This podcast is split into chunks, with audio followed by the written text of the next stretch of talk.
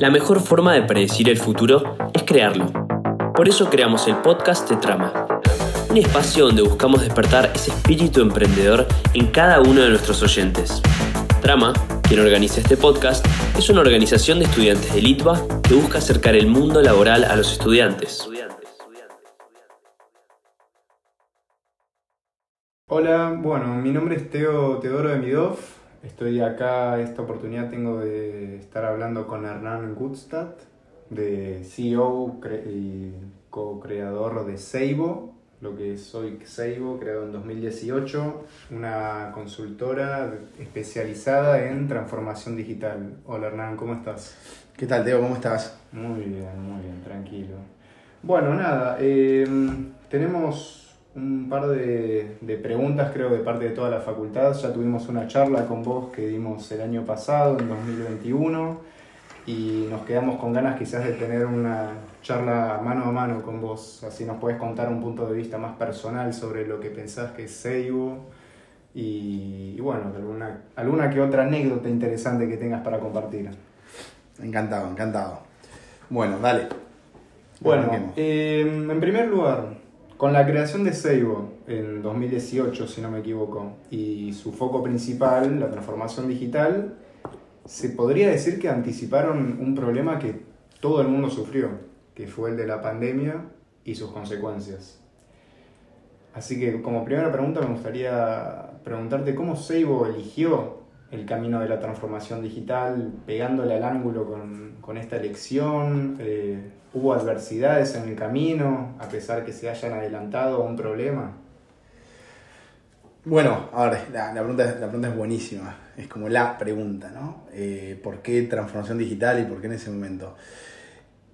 Para hablar de transformación digital, creo que en primer lugar no lo definiría como un problema por ahí era un dolor, un dolor que tenían las empresas, pero es un dolor que tenía una combinación de, algunos problemas. Eh, había tendencias bastante marcadas. Eh, recordemos que para el año 2019 eh, el 11% del comercio global ya se hacía por e-commerce. O sea que no, no era algo hiper marginal, había una gran tendencia hacia la digitalización, hacia explorar el mundo digital. Pero no solamente era un problema, sino que también era una oportunidad, ¿no? Era una oportunidad para, las empresas, para globalizarse, para poder ofrecer nuevos productos y servicios, para poder apuntar a nuevos segmentos de, clientes. Los millennials eh, ya en una etapa bastante madura, eh, mucho más ah, eh, propensos a adoptar el mundo digital como su mundo natural y ya empezando a emerger los, los centennials, la generación Z, que son nativos digitales, donde la idea de ir a un lugar a hacer una cola de tres horas para lograr algo lo ven como impensado. Entonces era una combinación de una situación de, problemas, oportunidades, desafíos distintos. Y en ese sentido, creo, creo humildemente que no, no, fuimos los únicos que vimos esta situación. Creo que todo el mercado estaba atento a esta situación. Quizás la particularidad es que al ser una una problemática que no tenía una solución nativa, no tenía un jugador que diga, bueno, yo, yo soy un jugador nativo de esto, estaba siendo explorada o siendo abordada por diferentes industrias o diferentes tipos de compañías. Algunas compañías que eran más tradicionales del mundo de los negocios, las, grandes consultoras de negocios, y, y, algunas empresas que por ahí venían más del mundo de la tecnología. Y cada uno con su cero, ¿no? Las empresas de negocios eh, tratando de, entender, bueno, cómo, cómo hacer esa propia transformación de ellos, es decir, bueno, cómo, cómo puedo cambiar de, de proveer PowerPoints a, ir al mundo de dar soluciones, a involucrarme, no, no, alcanza con decir, bueno, ustedes tienen que implementar una tecnología que les permita esto, sino decirle, bueno, ¿qué tecnología? ¿Cómo? ¿Cómo hacerlo? ¿Cuáles son los objetivos que tienen que alcanzar? Y las empresas de tecnología que, que, venían eh, siendo básicamente proveedores de productos, tenían que correrse un poquitito de ese lugar y empezar a hablar el lenguaje de negocios, el lenguaje de los problemas genuinos que tenían las organizaciones. Entonces, en ese contexto, lo que, lo que identificamos un, grupo de personas, yo incluido, es que, es que había una oportunidad para, para compañías nativas de esa problemática, donde se puedan sentar con las empresas, hablar de negocios, hablar de cuáles eran los dolores, pero no solamente quedarse en decir, bueno, muy bonito esto, te doy esta recomendación, sino decir, bueno, vamos a tratar de pensar qué iniciativa, qué solución tenemos que hacer y vamos a hacerla. Y vamos a dejarla andando. Entonces ahí por 2018 nosotros entramos con, con esta idea de decir, bueno, tenemos que tener unas fuertes capacidades de negocios y tenemos que tener también la capacidad de poder llevar adelante lo que nosotros mismos estamos, estamos recomendando. Con respecto a la pandemia, la pandemia es un, fenómeno que aceleró este proceso. Yo creo que no, eh, no necesariamente lo inventó este proceso, pero lo que antes era, bueno, tengo ganas, eh, no, es mi iniciativa prioritaria, pero en algún momento desarrollaré algún canal digital, o ver la forma, en ese momento puso eh, la soga al cuello en un montón de compañías que es o, hago esto o, dejo de existir. De hecho, un montón de empresas lamentablemente dejaron de existir durante la pandemia. Por lo cual, eh, la transformación digital, que era algo lindo, que era algo lindo para hablar, ya en el año 2018-2019 se hablaba muchísimo de transformación digital, si mirás algunas cámaras de, compañías a nivel Latinoamérica o a nivel América en general, ya hablaban de que estaba dentro de las tres prioridades que tienen las empresas, pero son esas prioridades que no son tan prioridades, ¿no? Hasta que pasó la pandemia, la pandemia eh, creo que aceleró 10 años lo que hubiera pasado de todas maneras.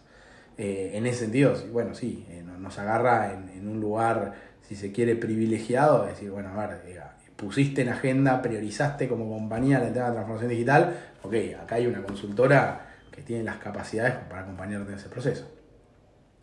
O sea, podemos básicamente con todo esto que estás contando afirmar una frase que muchos están escuchando últimamente que es transformarse o desaparecer prácticamente.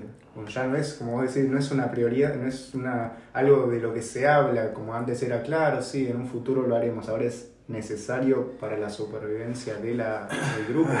Transformarse, podríamos buscar algunos sinónimos, ¿no? Evolucionar, transformarse, cambiar, adaptarse, digamos, son todos, son todos sinónimos. Yo, yo, yo arranqué a trabajar, yo tengo 43 años, ¿no? Eh, eh, y arranqué a trabajar en el año 97, por lo menos la primera vez que trabajé en una empresa formal, digamos, con recibo sueldo. Eh, era muy chico, tenía 18 años, ¿no? Arrancó como siendo una especie de pasantía de verano eh, y después, bueno, me quedé part-time trabajando en esa empresa un par de años, la verdad aprendí muchísimo. Y cuando entré a esa empresa, esa empresa tenía, estaban todos sentados en sus escritorios y contra la pared había como una, un escritorio largo que tenía varias computadoras y tenía un sistema de computación, un sistema contable.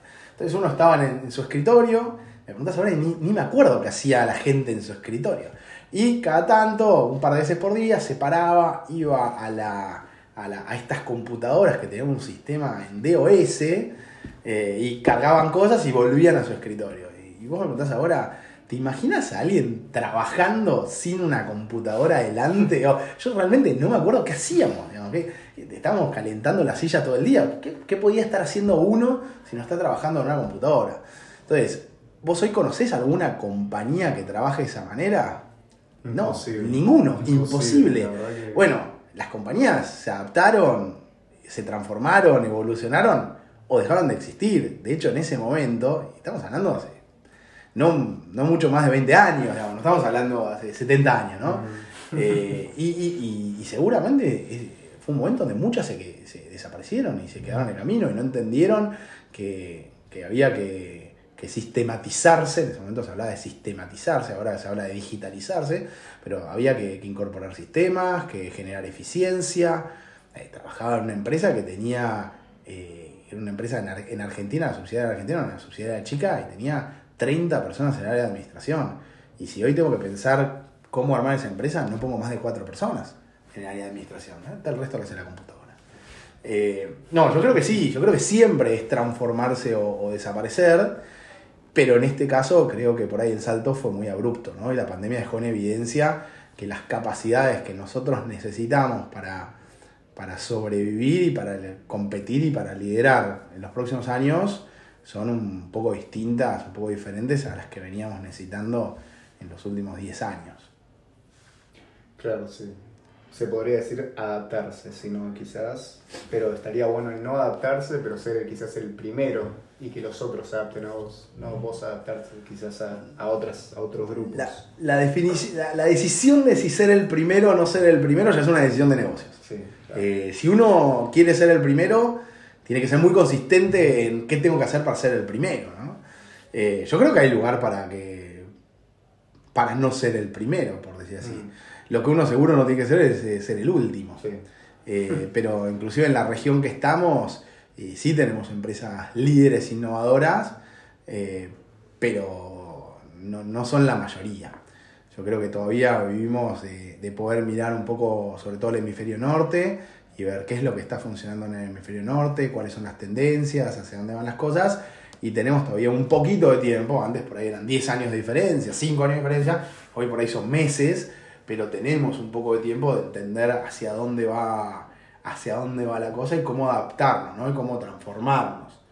Nosotros hablamos de transformación porque le damos una definición bien de negocios al concepto de transformación. Por eso decimos transformar. Pero bueno, el concepto es el mismo, es acá hay que evolucionar. Claro, entiendo. Sí, no, tenés un punto de vista bastante particular sobre la transformación digital, obviamente porque, bueno, Seibo está especializado también en esto. Y llevándolo a eso, ¿qué ventajas tiene Seibo comparado con otras consultoras a la hora de brindar sus servicios? ¿Cómo, cómo puede manejar la competencia con las grandes consultoras? Eh, bueno, a ver, en primer lugar, no, estamos mirando tanto las grandes consultoras y no estamos en una carrera con, ellas. Mejor dicho, sí las miramos porque la verdad que aprendemos de todos, de las empresas grandes, eh, las, tanto las consultoras como las otras empresas, eh, los nuevos procesos, la nueva propuesta de valor.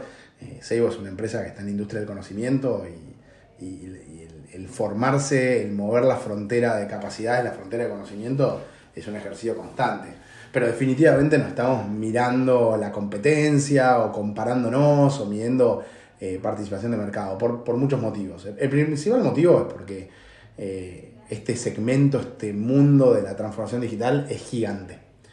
Eh, y hoy la, la, demanda es más grande que la oferta. todas las empresas, y vos pusiste muy bien arriba de la mesa el fenómeno de la pandemia, todas las empresas en mayor o menor medida necesitan entender dónde están paradas, necesitan entender hacia dónde quieren ir y necesitan entender cómo van a recorrer esa brecha, cómo van a, cerrar ese gap. Por lo cual, eh, acá hay oportunidades para las grandes consultoras, para las consultoras chicas, para las empresas de tecnología y para una empresa que está especializada o enfocada en transformación digital como, como nosotros. El otro motivo por el cual no estamos mirando mucha competencia es que el nivel de crecimiento que estamos teniendo el, techo de, ese crecimiento somos nosotros mismos y el talento que requerimos, por lo cual no es que estamos viendo cómo hacer para abrir nuevos mercados o cómo... ¿Qué, ¿Qué nos caracteriza a nosotros? ¿Qué nos puede llegar a diferenciar? Es que nosotros estamos exclusivamente enfocados en transformación digital.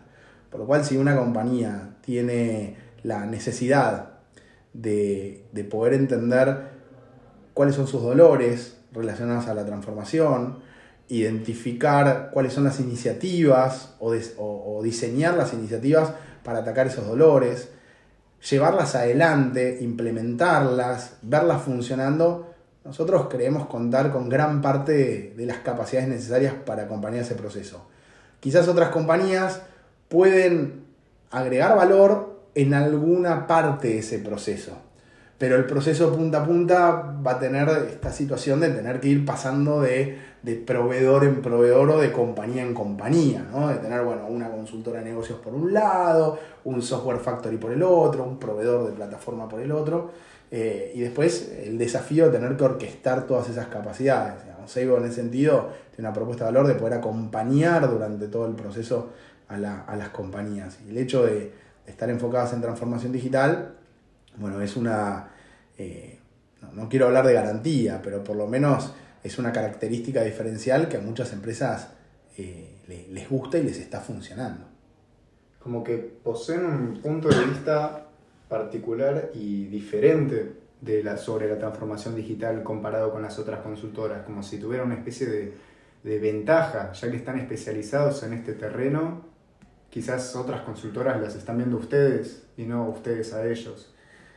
Yo creo que siempre es sano mirar y aprender, digamos, ¿no? Mm. Eh, definitivamente, gente nos está mirando nosotros, sí, digamos, hay una empresa, un, player grande de implementación de tecnología que, estaba con, hace unos meses con, algunos de los directivos y me decía decían, che, me encanta tu definición de transformación digital, ¿la podemos usar? Úsenla, tranquila. El, desafío no es usar la, definición, sino que el desafío es que después, digamos, lo que nosotros llamamos el walk the talk, si vos te definís como una empresa que ayuda a una consultora que ayuda a repensar el modelo de negocios a la luz de los tres elementos, nuestra definición de transformación digital, bueno, asegúrate que después tengas las capacidades de repensar el modelo de negocios de una empresa. Y vos sos un implementador de tecnología, no tenés las capacidades de repensar el modelo de negocio de una empresa. Tenés la capacidad de decir, bueno, ustedes necesitan este sistema, necesitan desarrollar este, estos sistemas. Bueno, ok, los, voy a desarrollar. Eh, como te digo, me parece que esto no, e, e, está muy dinámico. La, cosa está muy dinámica. Nosotros sí es verdad que competimos con alguna, algunas consultoras para algunos proyectos y en algunos casos competimos con, consultoras de negocios, en algunos casos con consultoras de tecnología, en algunos casos con empresas chicas, en algunos casos con empresas grandes. O sea, hemos, hemos competido contra McKinsey, hemos competido contra Globant, hemos competido contra Price, hemos competido contra eh, consultores independientes también. Está muy dinámico. No es tan claro como hace unos años que decía, ah, tengo este dolor, voy a tal empresa.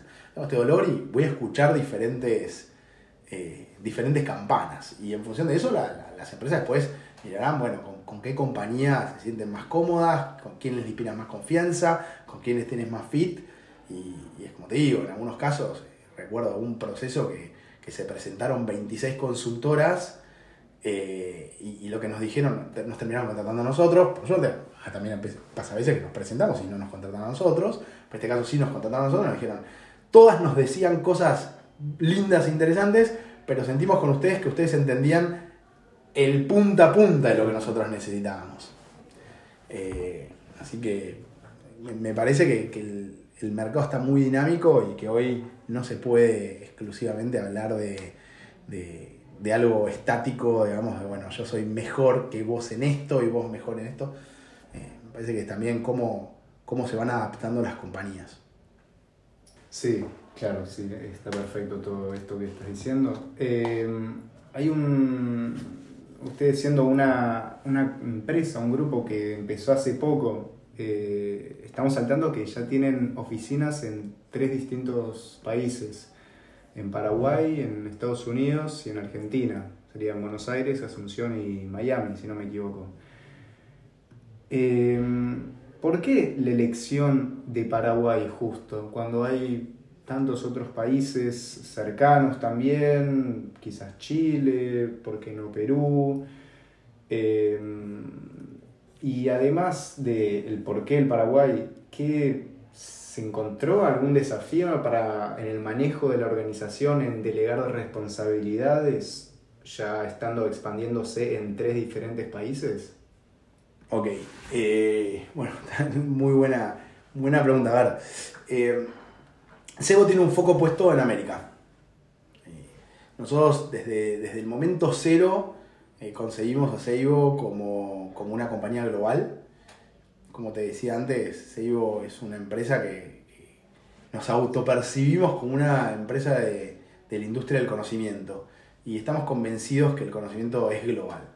Las empresas que se dedican al conocimiento de forma local tienen muchos sesgos, están muy acotadas, tienen una visión muy parcial de la realidad por lo cual para nosotros ser una compañía global no era un, anhelo, una utopía, decir, bueno, cuando seamos, cuando crezcamos, cuando seamos una compañía grande, veamos cómo nos eh, cómo, vamos eh, quebrando fronteras. Sino que para nosotros eh, ser global nunca, nunca fue una opción.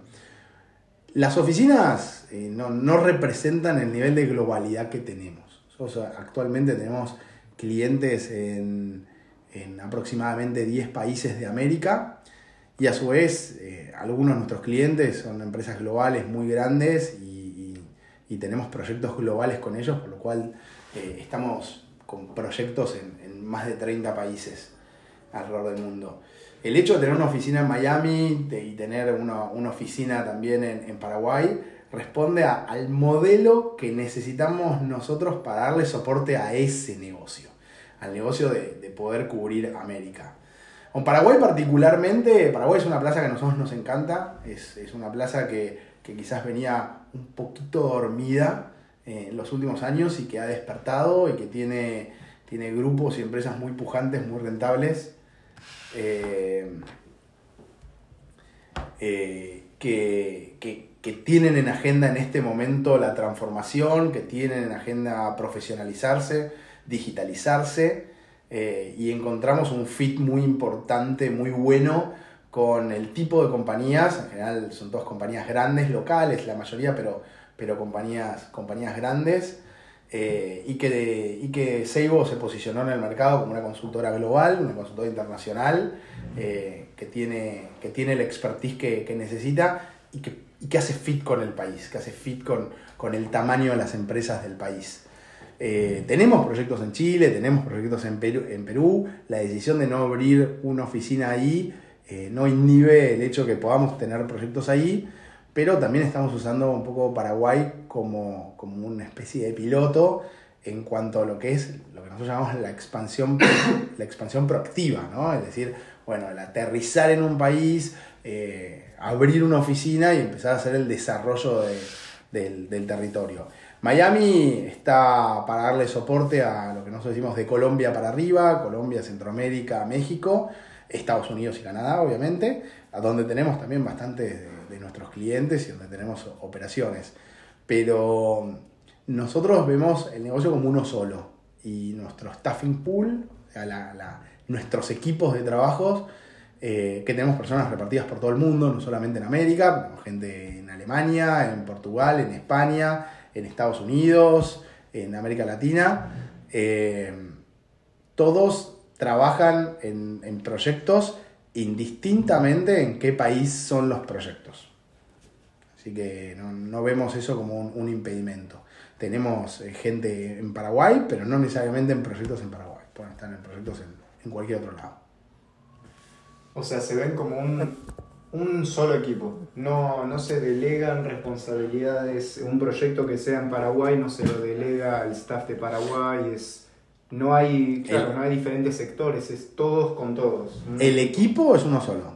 El equipo es uno solo. ¿Por qué? Por eso te decía, para no generar sesgos. Nosotros aprendemos en Colombia y lo llevamos a Paraguay, aprendemos en Paraguay y lo llevamos a México, aprendemos en México y lo llevamos a Estados Unidos, y aprendemos en Estados Unidos y lo traemos a Argentina. Eh, no, hay un solo staffing, eh, no todos los socios estamos en el mismo lugar, no todo el equipo está en el mismo lugar, pero sí trabajamos como un solo equipo. Si todos están en la misma, digamos, no hay como sectores, todos están en el mismo equipo, todos comparten los mismos proyectos. Es, un buen... Somos una empresa nativa digital, o sea, esta empresa nace en el 2018 y, y, esto es lo que conocemos, estamos acostumbrados, nos sentimos, nos sentimos cerca, mm. eh, hemos tenido la oportunidad de juntarnos y cada tanto nos juntamos y viaja gente de diferentes lugares eh, y, siempre el comentario es el mismo. Una empresa está creciendo mucho, entonces siempre hay gente nueva y siempre el comentario es el mismo. Es, eh, viene gente que, nunca te habías visto personalmente y la sensación es que te recontra conoces y que ya sos amigo y que ya compartís un montón de cosas y esa confianza que se da en el, mundo remoto se replica en el mundo en persona muy rápidamente. Así que no, es una limitación que no tienen. Después hacemos actividades para vernos, para juntarnos, la gente que, está en las diferentes oficinas tiene actividades particulares de ahí, pero el equipo es uno solo. Y ya hablando más personalmente, viendo tu historia pasaste por grandes grupos y diferentes, como Bain Company siendo como consultor, eh, Banco Galicia como senior en manejo de riesgos, supongo que esa formación en esas empresas fue crucial para crear y desarrollar lo que es hoy en día Seibo. Pero te pregunto, ¿por qué irse? ¿Qué, fue lo que impulsó tus ganas de ambición de crear tu propio proyecto personal? Eh, bueno, qué, pregunta para ponerse a, filosofar un poco. Eh, definitivamente, cuando uno va tomando decisiones, yo arranqué mi carrera profesional hace, hace 25 años y, tomé varias decisiones durante mi carrera. Eh, eh, creo que siempre que uno, que uno toma una decisión es porque se le presenta una alternativa, un desafío que, en ese momento eh, tiene sentido y, lo, lo, saca de la zona de confort y te lleva a lugares donde uno aprende más, donde uno puede generar un crecimiento, puede desarrollarse más.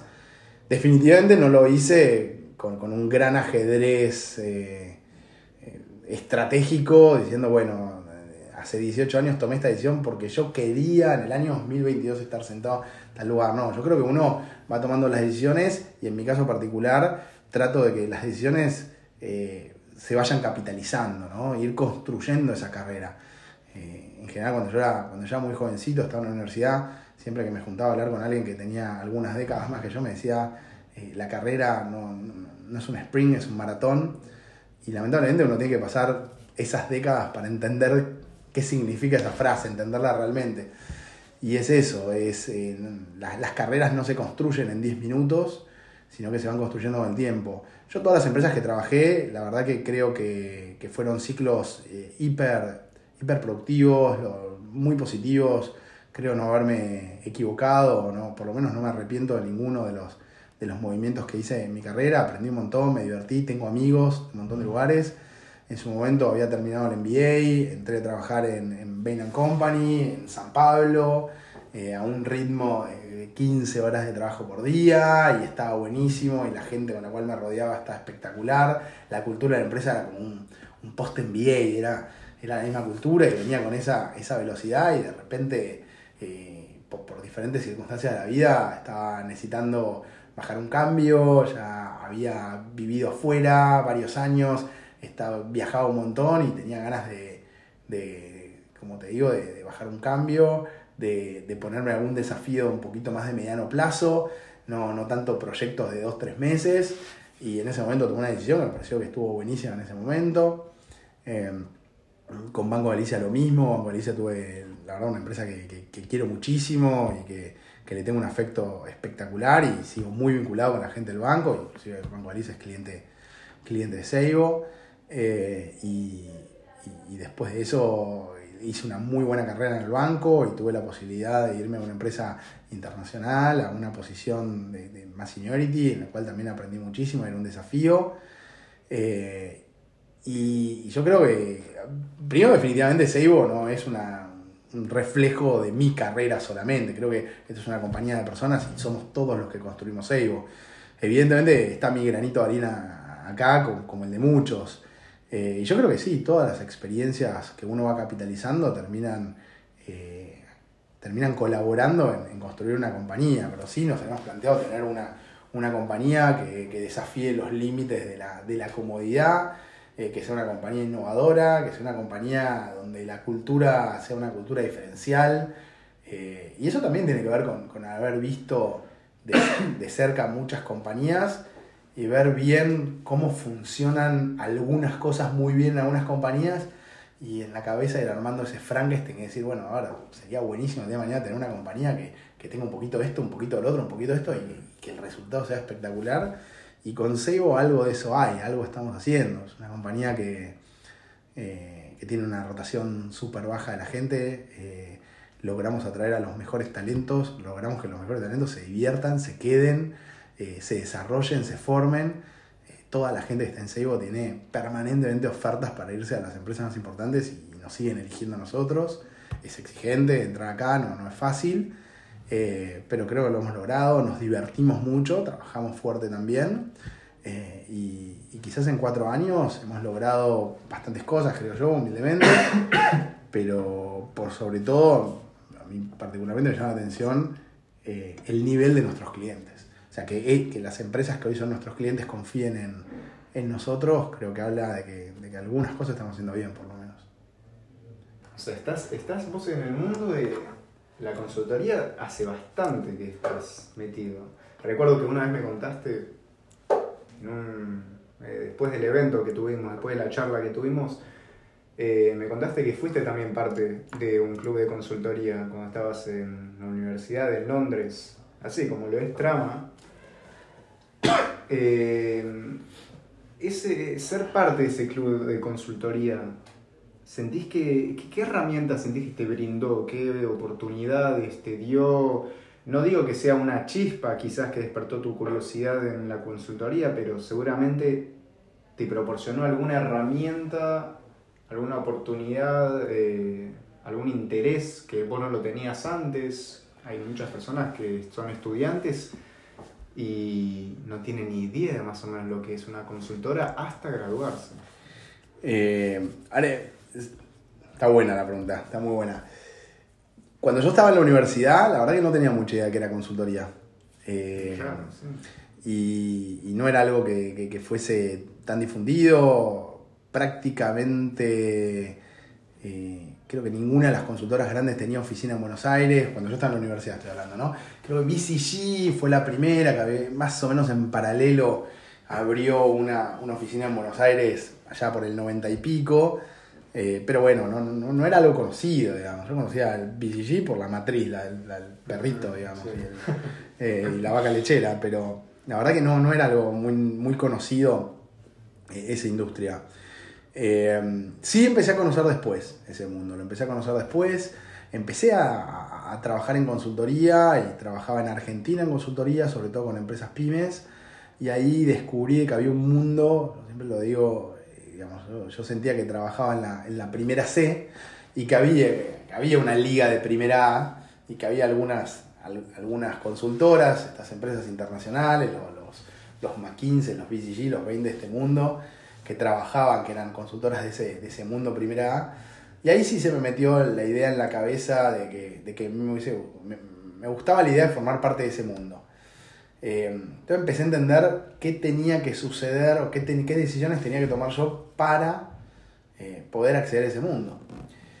Decidí hacerme, hacer un MBA y tuve la posibilidad de, de, estudiar en, en, Londres, en London Business School. Y, Londres tenía un club de consultoría, el BIES tenía un club de consultoría en el cual me, anoté. Y la verdad que, eh, ya te digo, no, no es que necesariamente me despertó esa chispa, pero sí me dio un montón de herramientas. Primero, principal es entender el club de consultoría. Generalmente hay gente que viene del mundo de la consultoría, que viene de esas consultoras, y gente que quiere acceder. Por lo cual ya te empieza a dar un network, te empieza a dar la posibilidad de hablar, de acceder a gente que esté en ese mundo para empezar a desmitificar las cosas. ¿Qué significa? ¿Cómo es el día a día? ¿Cómo es la vida del consultor? ¿Cuáles son los desafíos? ¿Qué me proponen a mí como, como carrera? Eh, después creo que fundamental, me dio la posibilidad de, entender cómo era el proceso de reclutamiento mm. eh, y poder encontrar gente con la cual practicar estos famosos casos, los case interview, y, prepararme bien para, acceder.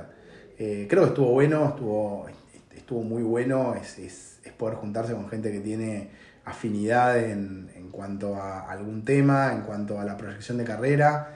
Eh, cuando, cuando me toca dar charlas de Seibo y doy charlas a chicos de, de universidades, tanto LIDBA como también otras universidades, siempre les digo, júntense entre ustedes, aunque no se conozcan, practiquen entre ustedes, háblense. Si se juntan entre ustedes, por ejemplo, dos personas, maximizan la posibilidad de los dos de entrar en la consultora en lugar de pensarlo, quizás el sentido común te dice, no, estamos compitiendo, ¿no? En general, eh, las empresas no hacen competir a la gente, las empresas reclutan talento. Eh, el club de consultoría creo que naturalmente hace eso, es junta gente que se potencia entre sí y, le permite a todos tener más posibilidades, más probabilidades de poder acceder después al mundo de la consultoría, una empresa que nosotros consideramos de primer nivel, como puede ser las tres que hablamos, o Seibo mismo, eh, empresas que, que, sabemos que no son fáciles para acceder. Mm. Ustedes tienen un proceso de recruiting todo el año, ¿no? ¿O tienen épocas como las grandes consultoras? No, nosotros eh, para, las posiciones de, post-MBA tenemos eh, recruiting permanente. Estamos todo el tiempo armando eh, con, un proceso abierto de recruiting. y ahí, en ese sentido, es cualquier talento que podemos identificar y que se prepara bien y que le va bien en, en, el proceso, le hacemos oferta. En la historia de SEO, no me acuerdo si es una o dos personas que le hicimos oferta y fueron a otras empresas. En general, cuando hacemos oferta, la gente se viene con nosotros. Y entonces, hablando justamente de este proceso de recruiting, llamando a, alumnos interesados para entrar a, a Seibo, ya te lo pregunté, pero quizás más por experiencia laboral, por la cultura de Seibo, en unas simples palabras, ¿cómo podrías decir que Seibo es un lugar atractivo, quizás único, que no puedes encontrar en otras consultoras grandes? Quizás, no sé, una fraternidad más unida, un colectivo, como una mente, una mente colectiva y que no sea separado en sectores individuales. creo que Seibo tiene una propuesta de valor eh, fresca, nueva. Mm. Eh, combina bastante bien lo muy bueno del mundo corporativo con lo muy bueno del mundo entrepreneur, por decirlo somos una empresa muy profesional en cuanto a, cómo se trabaja acá adentro. todas las personas son profesionales, empezando por ahí. En general todos son, eh, son universitarios destacados, por decir así. el talento es, altísimo acá adentro. Eh, tenemos procesos, tenemos metodologías, tenemos entrenamiento constante. Eh, no nos gusta improvisar acá adentro, por lo cual son cosas que uno por ahí espera o demanda de una empresa establecida, una empresa grande, de una empresa de súper primer nivel, eh, y en ese sentido estamos en esos estándares.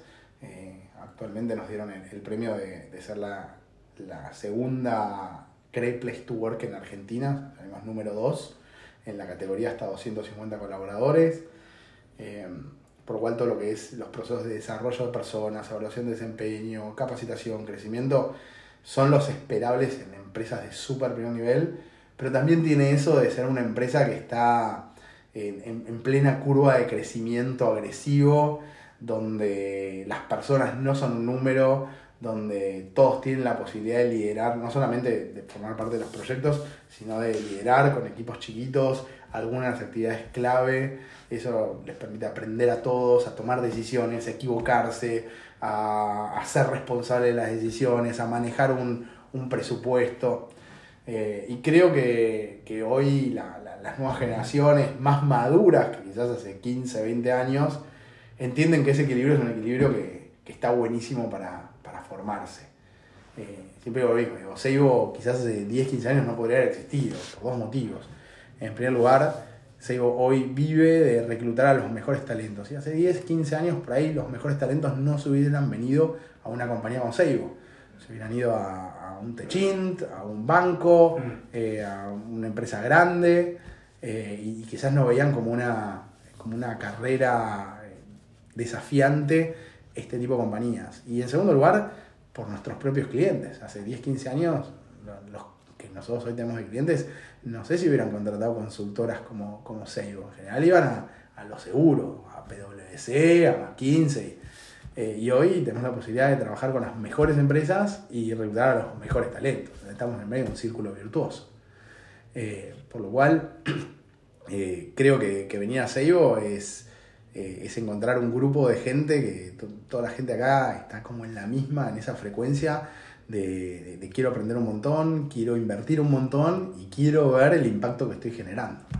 Así que en ese sentido está, está buenísimo. Siempre digo, hace, hace unos meses mandamos un, equipo de chicos eh, que no se conocían, obviamente, ¿no? Se conocen de acá de Seibo, a, hacer un transfer de unos meses a, la oficina de Miami y la verdad que parecía como si hubiesen sido amigos de toda la vida o compañeros de la universidad. Hay un tema en la cultura de que la gente rápidamente la, toma como propia, se adapta y acá las cosas fluyen muy lindo. Mucho compañerismo, se podría decir. Estamos todos en, la misma, hay mucha generosidad, todos estamos en diferentes proyectos, los equipos son chiquitos y, la verdad que, esos límites no se ven en la cultura. Cuando nos juntamos acá en la oficina nos divertimos mucho, eh, tratamos de buscar espacios para, divertirnos, para encontrarnos. Eh, y la verdad que cuando uno está bien, el resto de las cosas funcionan muy bien.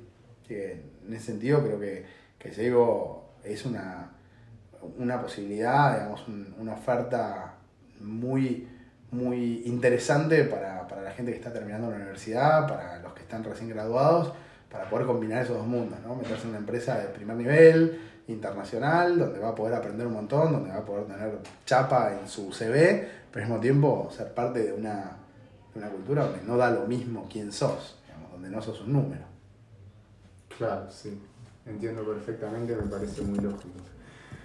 Bueno, Hernán, fue un gusto tenerte acá con Trama y sinceramente un honor para mí poder entrevistar a semejante persona con tanta ambición y tanto calibre que haya pasado por tantas experiencias. Así que nada, te quiero agradecer de parte mía y de parte de Trama por brindarnos esta oportunidad y esperamos entonces que los alumnos hayan bien escuchado el, proceso de recruiting los esperan todo el año, Seibo. No sé si tenés algo más para comentar. No, agradecerles a ustedes, siempre está, está bueno, nos encanta tener, eh, estar cerca de las universidades, de las mejores escuelas. El ITBA para nosotros es uno de los lugares eh, estratégicos en los cuales nos gusta, nos gusta la gente del ITBA, nos gustan los perfiles, nos gusta la mentalidad de la gente en general que, que tenemos ahí, junto con otras, otras escuelas. Así que bueno, nada, a disposición. Siempre para lo que necesiten, estoy, estoy acá. Excelente.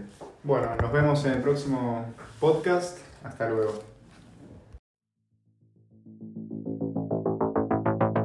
Esto fue otro episodio del podcast de Trama. Muchas gracias por escucharnos y si querés saber más, nos podés encontrar en redes sociales como Trama ITBA. Si querés escuchar próximos episodios, no te olvides de seguirnos en Spotify.